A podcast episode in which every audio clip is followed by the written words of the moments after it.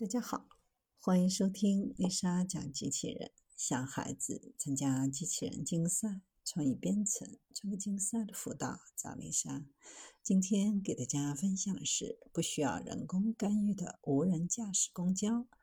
山东开发出一种新一代五 G 智能公交客车，能根据路线自主设定起始点、停靠站点和终点，整个过程不需要人工干预。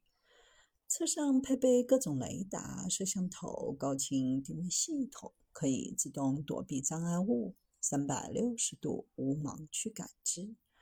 自动驾驶等级目前是业内的最高等级，已经经过八万公里的自动驾驶测试，没有发生一起交通事故。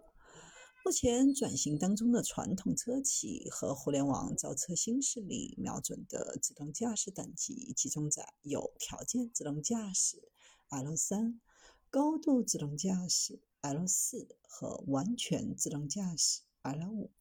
所谓的无人驾驶，就是 L 四级高度自动驾驶和 L 五级完全自动驾驶。道路测试是无人驾驶汽车。最终大规模量产和商业化运营的必经之路。为了使无人驾驶车辆在各种道路交通状况和使用场景下都能够安全、可靠、高效的运行，路测是车辆积累测试数据、不断提升自动驾驶能力的有效手段。